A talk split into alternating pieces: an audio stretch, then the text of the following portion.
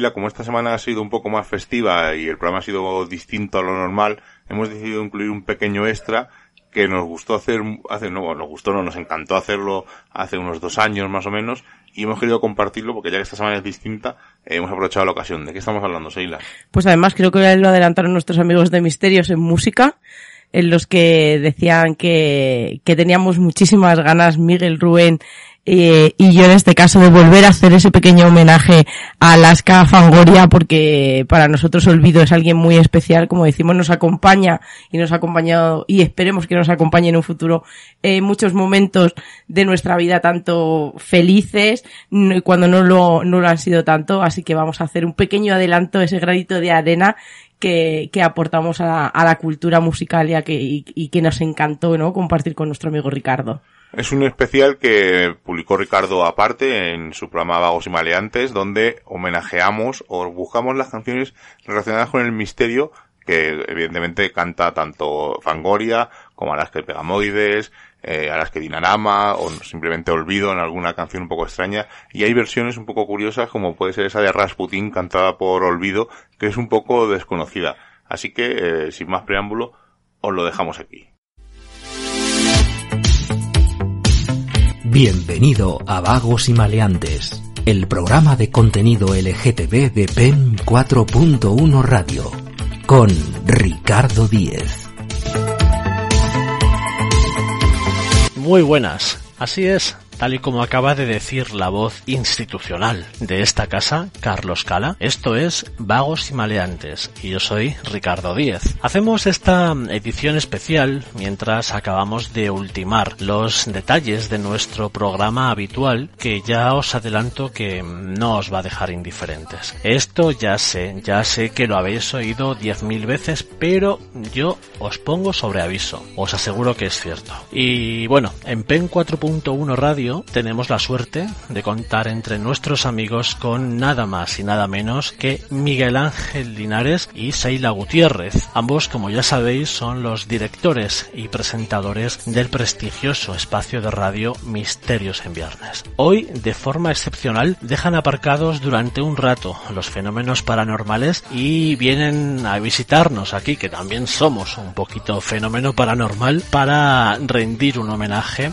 a una de las grandes, una de las grandes divas para el colectivo LGTB. Esto de homenaje yo sé que suena un poco a, difunto, sí, pero nosotros pensamos, sí, nosotros queremos que nuestra protagonista esté viva durante muchos años más. De hecho, nosotros estamos convencidos de que Alaska, como la gran diosa que es, será eterna. De la trayectoria de esta gran dama de la música de todos los tiempos nos van a hablar nuestros amigos Miguel Ángel y Seila. Os dejo con ellos.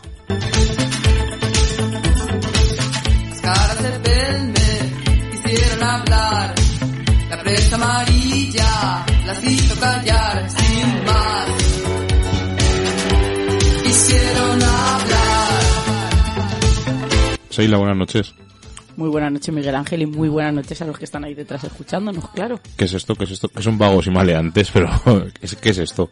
Además, parece como un rancio fat total, ¿no? Sí, vagos y vagos maleantes. y maleantes, o sea, no sé. Bueno, No sé, un señor nos escribió y nos dijo que si podíamos hablar de nuestra diva, de una de nuestros referentes musicales, y aquí estamos. Bueno, pues ya fuera de bromas, es un placer que nuestro amigo Ricardo Díez, eh, director del Emporio Pen 4.1, nos haya invitado a su programa estrella que es Vagos y Maleantes. Eh, desde yo colaboro en otros programas de la cadena, como tiene varios, eh, pero nunca había estado, nunca habíamos estado en Vagos y Maleantes. Habíamos estado en Perdiendo el Miedo, estado, yo colaboro en Egota Absolvo, eh, pero nunca habíamos estado en Vagos y Maleantes. ¿Y por qué estamos en vagos y maleantes? Si no somos vagos, no somos maleantes, tampoco somos un representante del colectivo LGTBI, eh, aunque apoyamos todo este tipo de cosas, porque lo primero de todo es eh, respeto y cada uno tenga sus gustos, es una cosa que apoyamos desde eh, este programa, desde Misterios en Viernes y de donde tengamos voz y voto. ¿Y por qué? Lo ha dicho Seila, ¿no? Vamos a hablar de nuestra musa de Alaska, por toda su trayectoria y queríamos hacerlo de una manera un poco distinta, ¿verdad? Porque claro, sería muy chulo aquí poner canciones chulas de Alaska y venga, y todo para adelante, viva la fiesta. Y aunque lo haremos, vamos a poner canciones un poco menos conocidas algunas muchos, eh, pero más relacionadas con el mundo del misterio, porque Alaska, eh, la entrevista que nos concedió hace mucho tiempo, lo reconoció, es una devota, es una fan devota del misterio, le encanta el misterio, Aleister Crowley es uno de sus personajes por excelencia, eh, nos lo comentó, aparte tiene en su extensa biblioteca tiene una parte dedicada a temas de esoterismo, misterio, etcétera, y desde luego eh, hablar con ella, como tuvimos el placer de hablar con ella, es todo un descubrimiento cómo esa faceta menos conocida eh, domina perfectamente todos estos temas. Y algo que nos gustó mucho también es cuando nos habló de su bagaje ¿no? en la familia eh, sobre el gusto por estos temas. Su abuela, que parecía que era una persona muy especial, su mamá, su tradición eh, mexicana, ¿no? Por ese, por ese ver la muerte de una manera totalmente diferente. Yo creo que Alaska, en este caso Olvido, tiene mucha, conocemos de ella muchas facetas. Sobre todo nosotros nos dimos cuenta eh, cuando vimos el reality de Alaska y Mario, ese trocito de la biblioteca que nos llamó tanto la atención y ahí pusimos el empeño de querer hablar con ella, sobre todo de misterio, porque sí que es verdad que mucha gente le ha preguntado por temas políticos, musicales, por todos sus proyectos nuevos, pero ella dijo que de misterio muy poca gente le había preguntado y que la y que le hacía mucha ilusión el poder explicar de cuál eran sus gustos que aunque a lo mejor suene un poco esa parte de esoterismo oscuro negro Aleister Crowley no tiene nada que ver y yo creo que, que el leer siempre tiene una cabida en la vida y una biblioteca como en algunos casos nos han dicho estaría bajo llave esta que tiene en este caso Olvido Además, eh, una cosa que destacamos, por ejemplo, eh, no mucha gente lo sabe, pero Fangoria, el grupo, viene de una revista que se publica en Estados Unidos, que se sigue publicando. En España se publicó muy poco tiempo, hubo dos volúmenes, pero no tuvo mucho éxito, que es una revista sobre cine de terror, que se Sí. llama Fangoria, es un clásico de- entre los clásicos, y de hecho eh, nos comentó en la entrevista que cuando ellos cogieron el nombre de Fangoria aquí en España, eh, justo en ese momento se empezó a publicar la revista, y como le cedieron el, por supuesto, tuvieron que dar, eh, pidieron le pidieron permiso, permiso para que sí. se podían coger el nombre de Fangoria, que era el nombre original de la revista en América, y Olvido nos dijo que encantadísima, que era una cosa que era un homenaje a esa revista, porque tiene esa vena, pues como decimos siempre, esa vena un poco friki, y en sus películas, eh, que, que vemos que ve, que le gustan, en su biblioteca, como ha dicho Seila, y en sus canciones, que es lo que vamos a indagar ahora, pues tiene ese toque friki, misterioso, eh, curioso, tenemos que distinto. pedir perdón a Javi porque vamos a hemos cogido un poco la idea de ese rebobinando tan chulo que a mí me hace esos viajes en estas largas exploraciones hacia el misterio hacia lo desconocido me los hace mucho más llevaderos cantando. Incluso cuando estábamos aquí preparando eh, no podía parar quieta en la silla así que desde aquí perdónanos pero vamos a hacerte también un pequeño homenaje así que yo creo que es la hora de sacar esas canciones esos trocitos para que veamos también cómo son los gustos de, de Fangoria Y esta canción, los que somos viejunos como yo, que ya rondamos los 40 o los hemos superado como en mi caso, os va a sonar de vuestra juventud. Yo tengo que decirte que recuerdo más a posterior que de cuando la echaban. Sí que he visto muchos más trozos cuando ya era más mayor que cuando estaba en pleno, en pleno apogeo, porque también hay que decir que la bola de cristal no solo era para niños, había eh, diversas franjas de edad, y la bola de cristal reflejaba sobre todo ese cambio sociopolítico, la transición, la movida madrileña, yo creo que a todos nos llamaba la atención esos electroduendes, esos colorines que no estábamos acostumbrados a ver, y sobre todo, yo creo que los look que a todos nos impactaba, sobre todo los que éramos más pequeños. Y sobre todo en esos electroduendes, como ha dicho Seila, había un personaje que era una bruja, Sí. que es algo de que está relacionado con el misterio, ¿no? Esas brujas que volaban en escobas. ¿Por qué volaban? Realmente sabemos que no volaban porque la escoba volaba, sino que las untaban de unos ungüentos, se las pasaban por sus partes y así conseguían eh, entrar antes en trance y tener esos viajes. Y esos vuelos. Y esos vuelos.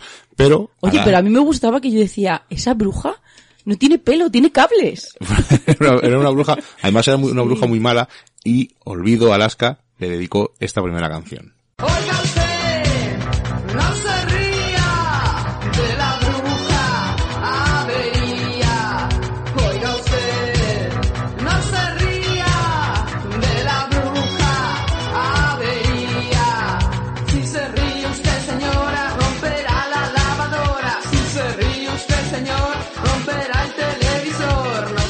Pero no era la única canción dedicada a brujas o a cosas curiosas. Además, una cosa que nos ha pasado mientras preparábamos este audio es que la siguiente canción que voy a poner tiene el título que Seila y mucha gente asocia a la siguiente canción. O sea, un poco un galimatías. La siguiente canción es la famosa canción de la bola de cristal, pero no es la canción que vosotros relacionáis con la bola de cristal. Lo escuchamos y creo que va a quedar mucho más claro.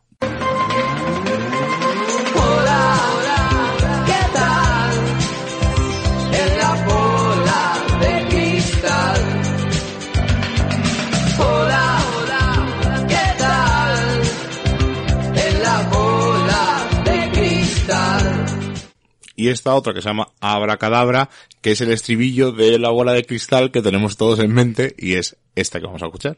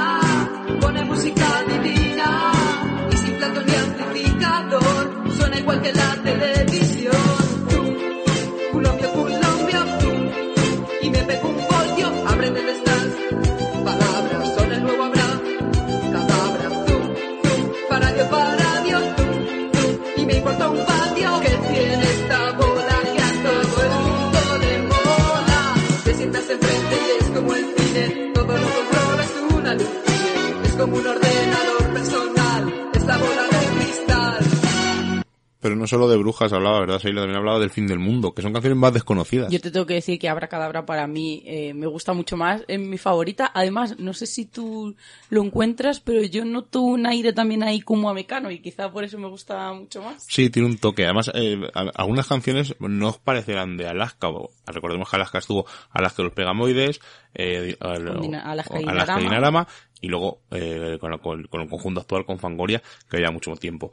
Pero eh, hay canciones eh, no tan electrónicas como ahora, que es un poco la música que tienen en Fangoria, sino canciones más hardcore, ¿no? Parece otro tipo, o con muy toques con Mecano, como muy tú has dicho. bizarras, sí, muy bizarras. Y esta, que habla un poco como del fin del mundo, ¿verdad? Es un poco bizarra y no sé si llegaréis a entenderla bien porque son acordes muy potentes y la voz de, de Olvido no es como la que tenemos ahora, eh, esa voz potente, fuerte, la música más bajita. Era otro tipo de música, era joven. otros tipos de grabaciones, otro tipo, bueno, escuchar esta letra, Pero si su podéis, esencia sí que es verdad del fin del mundo.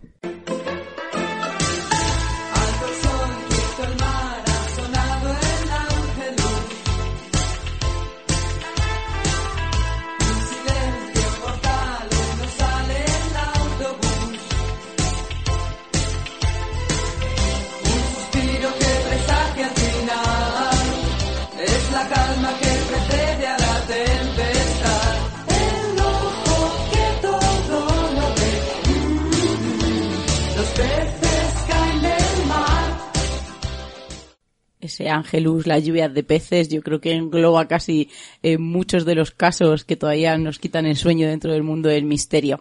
Pero también habla de criaturas. Quien no ha bailado alguna vez Mi novio es un zombie. Además, los más bailongos eh, moveríamos los brazos, ¿no? Y los que no lo son tanto, pues harían de esos no muertos, ¿verdad, Miguel? Sí, además es que- creo que es un clásico, entre los clásicos, eh, Mi novio es un zombie, es uno de los temas más antiguos pero más bailones, más discotequeros. A mí siempre me, me gusta escucharlo, o yo de bailar soy poco, pero me gusta... Seila, mientras que, voy a confesar una cosa, mientras que hacíamos los cortes, Seila estaba aquí bailando, eh, danzando un poco para mí, y yo estaba aquí pendiente de los cortes y al final no le ha hecho mucho caso, así que eh, la culpa la tiene Ricardo y la tiene Javi. Pero bueno, Mi novio es un Tú eras de los no muertos, ¿no? Sí, yo era de los que bailaban menos que... Hay que decir que es una de las canciones que cuando hacen esas reposiciones en Nochevieja, más Siempre alegría sale. nos dan y Sí, más no, alegría nos sale, siempre sale. Así que vamos a escuchar si queréis un poco. Y ahora vas a hablarnos de más criaturas, porque no solo de zombies habló Olvido o cantó Olvido, y algunas os van a sorprender, ¿eh?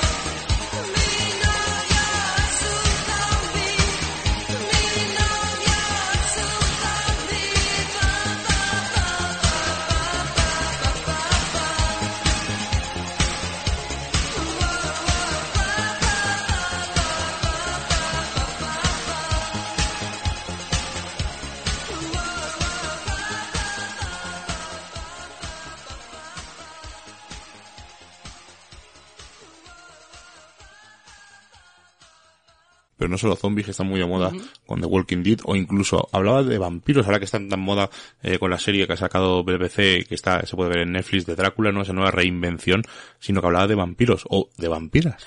Además, yo tengo que decir que cuando, cuando Olvido va tan de negro, que siempre suele hacerlo, pero cuando va mucho más, cuando lleva algo como una especie de abrigo o de capa, siempre me recuerda a Vampirella. Y, Y, y, las- y realmente Vampirella iba, en un bikini rojo, o sea, tú fíjate, te- a mí me recuerda mucho, eh, luego al final, la última canción que hemos seleccionado, lo voy a decir, pero me recuerda mucho a Morticia Adams. a mí también. Además que sí. con los años va pasando y se va pareciendo cada vez Sí, más. sí, la podrían haber encontrado perfectamente para y es la un hora. look, que es un look que para mí eh, me encanta. Siempre hemos dicho que es- de- hemos dicho varias veces a lo largo de este eh, pequeño eh, audio que es nuestra musa, eh, tanto mía como de Ricardo como de Seila y no penséis que es por hacer la pelota, sino No, que es no, cierto en nuestras es exploraciones real. cuando nos vamos a hacer experimentación paranormal, que es otra de nuestras facetas que hacemos, en el coche nos acompaña siempre Fangoria. Además, yo tengo que decir que una de, de las mejores canciones para mí, personalmente, que tiene Alaska, sobre todo este último tiempo, es espectacular, que yo creo que solamente con escuchar los primeros acordes a todo el mundo eh, ya le pone en alerta. Es una canción que si voy por la mañana a trabajar me encanta porque me pone de buen humor. Si he salido de trabajar y he tenido un día de mierda también me pone de buen humor. Y cuando vamos a explorar nos da ese empujón de que nos hace que el cansancio sea menos. Has dicho del look. Yo creo que fíjate, en- hay pocas personas que hayan cambiado tanto, ¿no? De estilo quizá como, como Alaska. Siempre ha sido adelantada a su época desde que empezó. Además su mamá lo decía que ya desde pequeñita se veía que iba a ser una mujer como ella adelantada a, a su tiempo. Y ha ido cambiando a lo largo de los años, pero siempre ha tenido esa esencia y todo el mundo la ha reconocido y ha creado como, como un estilo. Se ha ido reinventando Se ha- con el sí, tiempo. se ha ido reinventando, pero siempre, ¿no? Creando su propio estilo y sabiendo que, que la pertenecía. Yo tengo que decir que el último día que estuvimos con ellos fue cuando firmaron los discos ahí en el AMNAC de Callao.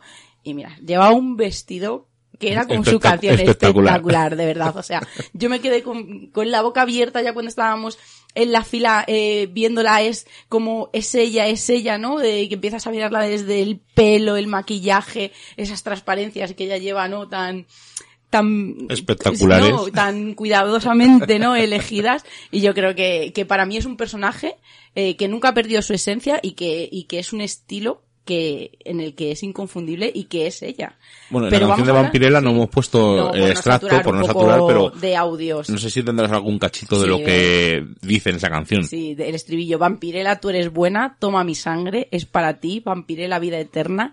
En el infierno se habla de ti. Además, el infierno, esa palabra, ese lugar, no sabemos muy bien dónde estará ni cómo se vive allí, pero es un tema que a, a Fangoria le gusta mucho, a Alaska y Dinarama. Este tema pertenece a Alaska y Dinarama.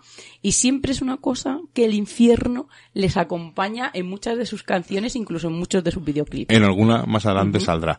Pero no solo habla de vampiros, de zombies, sino que habla de una figura mitológica, bueno, no, es- mitológica, pero sí es mítica, creada en Japón, eh, creada a finales de los años 50 más o menos, por una compañía, la Toho Company, que sacó un monstruo eh, que creció de una manera desproporcionada debido a pruebas nucleares, y estamos hablando de Godzilla, ni más ni menos, y diréis, ¿cómo va a cantar Olvido una canción de Godzilla?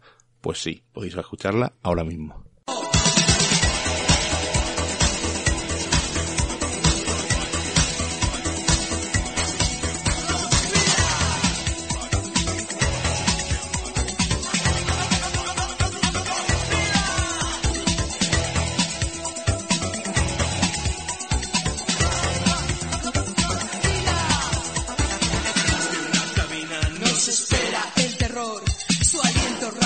Nos persigue a los dos.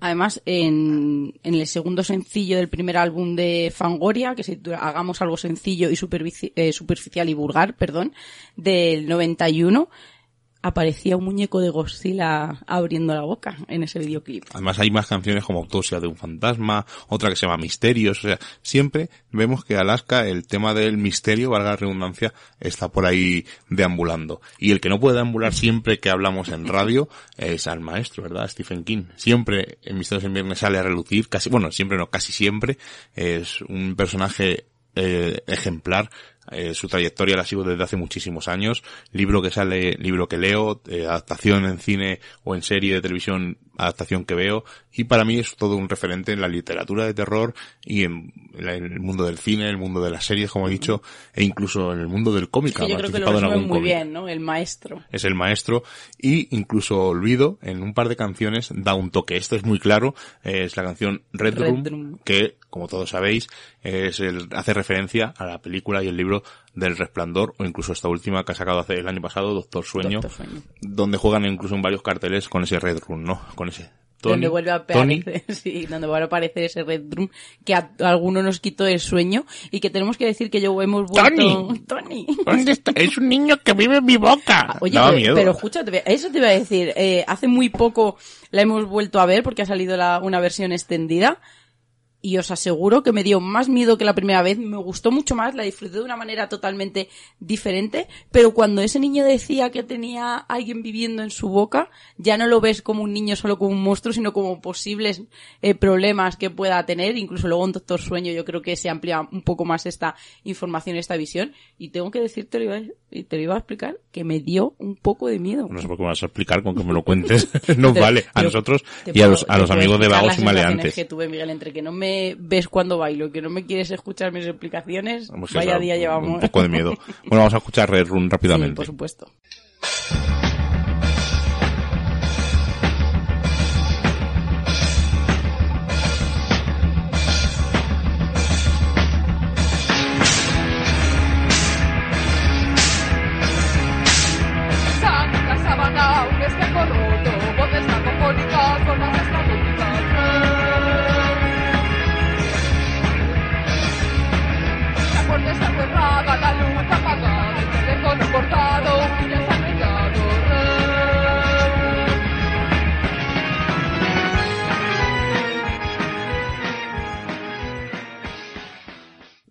Pero creo que ahora sí me vas a escuchar. Si te dijera que le dedicaron una canción a uno de los personajes que más curiosidad nos despierta, Pues, mm, Jack el Destripador, no, Sherlock Holmes, no, mucho mejor. eh, el autor Arthur Conan Doyle. No. A ver, sorpréndeme. Estamos hablando de ese mítico ruso con influencia de los últimos días de la dinastía Romanov, que se dice que tenía eh, poderes, que era una especie de mago. Rasputin. Eh, ver cómo Pero- sabía que me ibas a escuchar Pero Rasputin, la canción, es de Bonnie M. de Bonnie M.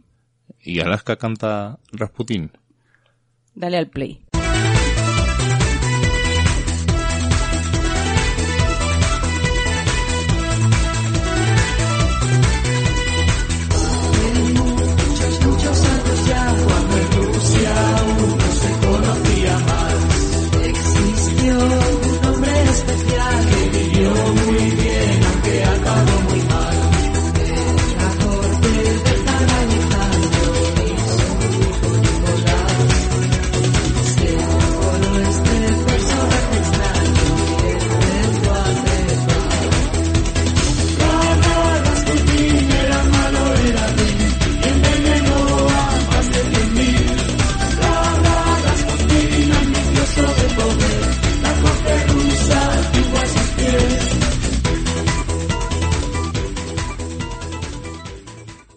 Me sorprende estas canciones tan eróticas, festivas, y lo digo porque el pene de Rasputin anda por ahí dando vueltas diciendo que tiene Estuvo durante poderes mucho tiempo dando vueltas, es cierto.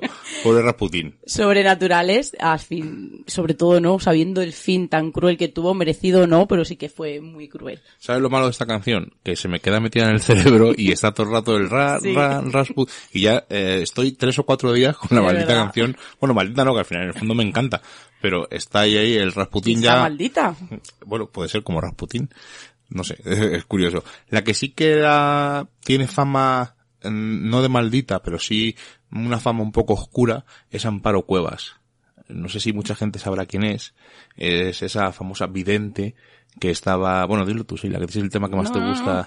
Dilo, dilo. Además cuenta la anécdota cuando hablamos con, Sí, bueno, con pero, eh, Olvido cuenta que Amparo Cuevas es una vidente que estaba en, en el Escorial. en el Escorial, eh, su cuerpo está allí incluso enterrado. Fíjate, ¿no? ¿Qué poder tendría cuando al final accedieron y le dieron los permisos para que fuera allí enterrada? Hay mucha gente que, que apoya la teoría de que todo lo que rodea al Escorial es una secta, que esta señora era la Bueno, líder. Eso, eh, el Escorial es un sitio telúrico, Sí. pero esta mujer lo que decía era que veía a la Virgen, que la Fátima. Virgen se aparecía en esa, esa esplanada de Escorial, e incluso eh, mucha gente iba allí. Dicen que es una secta, eh, una nueva religión, bueno, no vamos a entrar en eso porque esos son Además, temas de misterios en viernes. Continuamente eh, manifestaciones y gente que está allí casi permanentemente, familiares que piden ayuda para poder sacar a, la gente que quiere, ¿no? De, de ese círculo vicioso en el que han entrado y todo a través de, pues, sobre todo de la fe o de esa supuesta fe y de esos supuestos fenómenos anómalos. que por cierto, y esto sí que es, salió un documental hace mucho tiempo, eh, se demostró que era falso, ¿no? Que no veía nada, que era un montaje, incluso que ella se ponía una sábana con una linterna como para demostrar que era la Virgen. Eh, esto se emitió en, en televisión hace mucho tiempo. La Virgen de los Dolores es la que dice que a ella se le apareció, que pensaba yo que era la, la Virgen de Fátima, porque creo que es, es muy parecida, o creo que en alguna ocasión sí que porque recuerdo que alguna de mis tías incluso han ido allí y una de ellas aseguraba que había visto una danza del sol de la que ella decía haber Eso sido es testigo muchas veces. Uno de los temas más famosos, la famosa danza del sol, Sí. que eh, decían que tal día el sol danzaría y había cientos de testigos que decían que era cierto. Incluso hay grabaciones, pero bueno, esas grabaciones eh, son un poco, vamos a decir, hay, como siempre digo yo, hay que cogerla con pinzas porque incluso puede ser que la cámara se moviera para que ese sol danzara. No, y además yo, por ejemplo, mi tía fue acompañada de mi tío y mi tío luego decía, joder, claro que ves danzar el sol, te, te, te tienen ahí con un calor que no veas en un prado, que no tienes casi ni agua,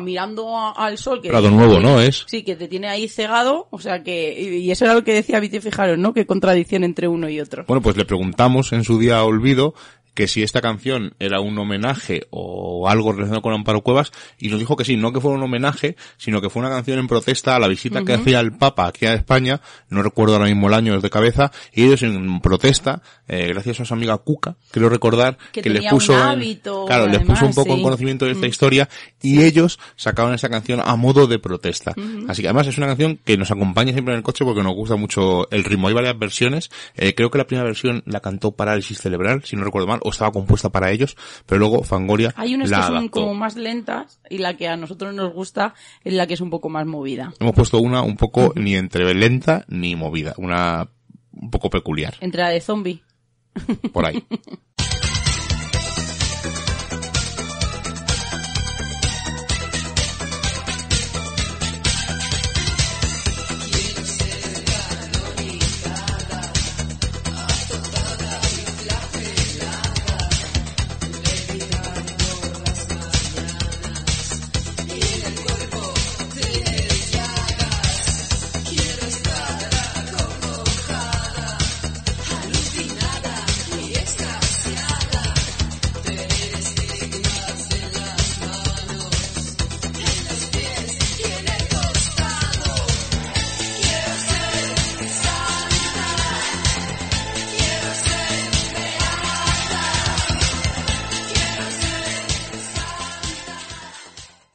Y llevamos a ir concluyendo, Seila, que llevamos ya casi 25 minutos. Nos dijo Ricardo un audio pequeñito y al final hemos hecho lo que nos ha dado la gana, como siempre hacemos en, en Misterios en Viernes.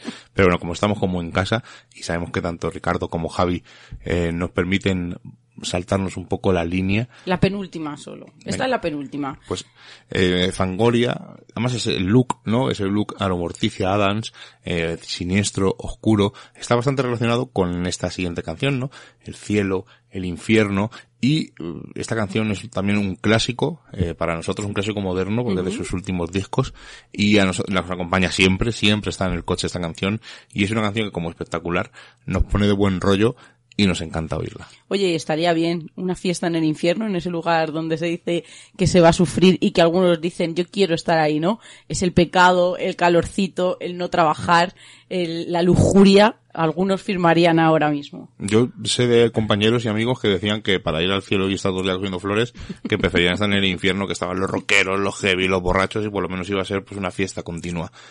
Vamos a ver si Alaska nos lo confirma con esta Oye, fiesta ¿por en el los infierno. rockeros? Porque tienen fama de eso.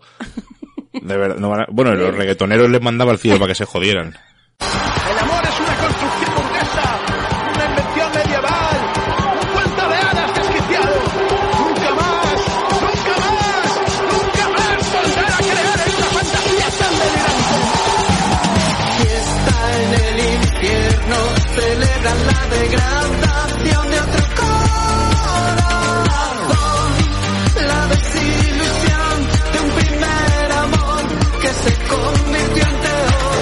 Como dicen que los viejos rockeros nunca mueren o van al infierno, como, como tú has apuntado, nos hemos ido a una canción que a mí me da un poco de pena, me gusta mucho, pero la verdad que es un resumen del final de la vida que muy romántico como nos gusta a nosotros, ¿verdad? Y además, otro homenaje, o creo yo que es un homenaje, de nuevo al maestro, a- al rey del terror, a Stephen King. Es recordar la película de It, hace poco se estrenó la segunda, bueno, hace poco, a la cosa de año y Sí. pico, la segunda parte, ese díptico de It, ¿no? Eh, que a la gente le gustó con Pennywise, hay gente que lo odió, prefería la versión antigua, con Tim Curry, y desde luego, eh, no sé si recordáis la escena en que dice, ven, todos flotarán. Pues aquí, en este, que por cierto es cuando más Morticia Adams, me parece, en ese concierto que grabaron, ese disco que grabaron Sí. en directo en pianísimo, eh, Además, esta versión de Disco Sally me gusta más que la normal. Mm. Es más, este, el piano, el tono de la canción, no sé, eh, creo que crea un ambiente increíble y para mí es de las mejores canciones de, de, de Olvido, de Fangoria. Además, y cuando lo escucho se me ponen los pelos de punta. Sí, pasa es un poco lo Además siempre es como que en algunas canciones puedes ir conversando, pero cuando empieza esta nos callamos de repente porque además ese flotar en paz, ese reloj molecular se paró hace tiempo ya, me parece tan literario. Yo creo que no hay excepción ni condición, incluso la ironía tuvo que acabar, todos terminamos en, el mismo lugar, flotando o no, pero por favor no, como dice ella, dejarlos en paz.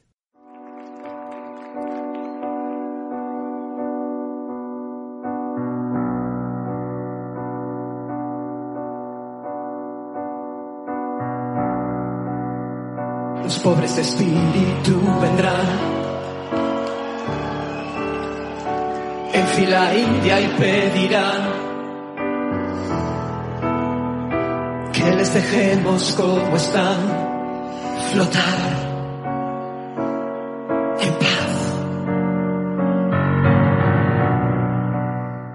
con esto finalizamos este pequeño repaso de olvido de canciones más conocidas y menos conocidas relacionadas con el misterio. Hay muchas más, evidentemente. Eh, son muchos años de trayectoria. Y lo dejamos con un, nos encantaría sentarnos con ella un día, una Uf. taza de café, eh, y charlar sobre misterio, sobre su biblioteca, Lester Pues el Crowley. último día casi lloramos. El día que la entrevistamos se perdió un, Un espagueti. espagueti. en la cama que no volvimos a encontrar Sería mejor el inicio del dios espagueti volador. Puede Sí. ser. ahí, ahí lo dejo. de esa religión. Yo creo que ha quedado claro mm, la devoción en este caso, ¿no? O, la admiración que tenemos por Fangoria, De, en hecho, el que de hecho, en la integramos- foto que salimos eh, cuando nos está filmando los discos, parece, estamos eh, Sheila, los yo y Rubén, y parecemos los tres niños de Fátima mirándola de rodillas eh, a nuestra diosa en ese momento. Sí. Y desde luego es una foto curiosa y está por ahí. También a Nacho. Canut, porque yo creo que nos ha hecho que la amáramos un poquito más, porque ese toque electro que ha incluido... A mí es uno de los compositores que más me A mí gustan. también. Me, me gusta él como personaje porque me parece un observador, un visitante. Me gusta lo que hace. Me una, refer- gusta. una referencia a Fringe. Sí, me gusta cómo lo hace. Y sobre todo que me hizo ya morir de amor por Fangoria y como digo, no siempre nos acompaña en los buenos y en los malos y yo creo que eso es cuando un grupo te acompaña en tus momentos buenos y en tus momentos malos de la vida es porque algo especial tienes con él. Así que con esto y que finalizamos. Olvido, si nos estás escuchando, concédenos ese café. que es lo único que te pedimos. Así que dar las gracias a Vagos y Maleantes, a. Ricardo y a Javi, por dejarnos eh, demostrar nuestra pasión por Fangoria, por Alaska y Dinarama, por Alaska y los Pegamoides, por Olvido, Y me dejas decir una cosa, siempre. Y yo creo que son el claro ejemplo de que la lucha, no solo salir con una bandera, en este caso que me parece muy respetable y me parece eh, necesario, sino que se puede hacer de muchas maneras y que de esta man- y que de esta forma que ellos lo hacen puede llegar a un público que a veces piensa que tiene las puertas cerradas. Además, y ya para esto, para finalizar, Olvido es la musa del Día del Orgullo Gay. Ha sido durante muchos años y seguirá siéndolo, eh, quieran o no, porque al final es todo un Sí. referente, es una forma de ser, es una forma de reinventarse. De respetar, yo creo que enseñó eh, una forma de respetar que no se había conocido hasta entonces. y es una manera de seguir transmitiéndolo pues mediante sus programas, mediante sus eh, colaboraciones en radio y sobre todo mediante su música. Y qué mejor forma que hacerle este pequeño o gran homenaje.